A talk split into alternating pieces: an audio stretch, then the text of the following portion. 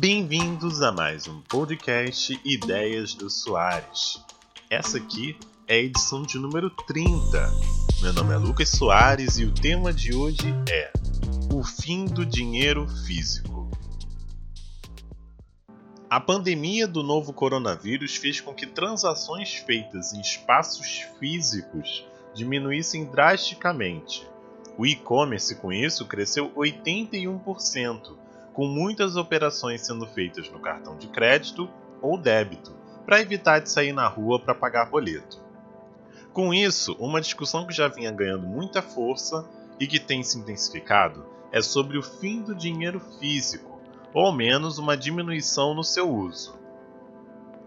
Ok, gente, 60% das operações são feitas por computadores hoje, mas eu acho que é muito importante que, para que se discuta isso, se faça um recorte em países emergentes, como é o caso aqui no Brasil.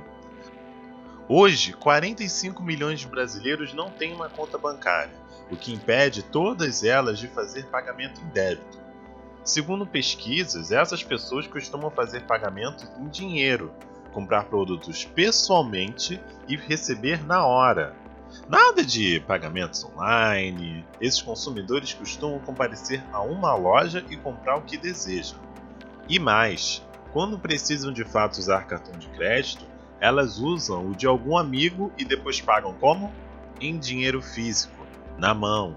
Ou seja, apesar do dinheiro digital, de todas as facilidades que surgiram recentemente com apps como o PicPay, tem 45 milhões de brasileiros que movimentam anualmente 820 bilhões de reais, o que é mais do que o PIB de países como Portugal, isso por ano.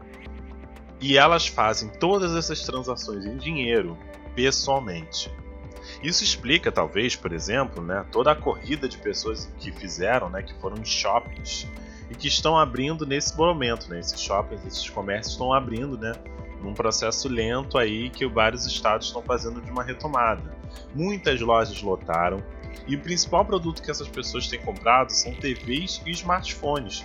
Que produtos, é, esses produtos poderiam facilmente ser comprados online, né? mas todas elas sempre tiveram o costume de comprar produtos pessoalmente, pagando com dinheiro físico. É por isso que é muito importante que na discussão do dinheiro físico que se olhe né, para fora da bolha, tentando olhar para todo esse Brasil de pessoas que não estão inclusas no sistema bancário e que não costumam fazer compras online. Será que o fim do dinheiro físico é algo que seja próximo para a realidade delas? É bom a gente pensar sobre isso.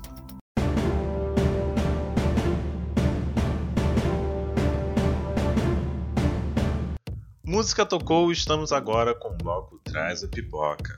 A dica de série dessa semana é um programa bem leve, para a gente relaxar, tentar desestressar de todo esse momento turbulento que a gente está passando, não só no Brasil, no, como também no mundo, né? Para quem deseja relaxar e assistir algo que tem uma energia muito positiva e interessante, estou falando da série Queer Eye. Nela, Caramo, Jonathan, Anthony, Dan e Bob são chamados para ajudar a vida de pessoas que têm histórias muito especiais. O objetivo deles é dar um up na vida das pessoas, com transformações não só no visual ou na decoração das suas casas, mas também na autoestima e fazer com que elas se conheçam melhor e até mesmo resolvam conflitos do seu passado.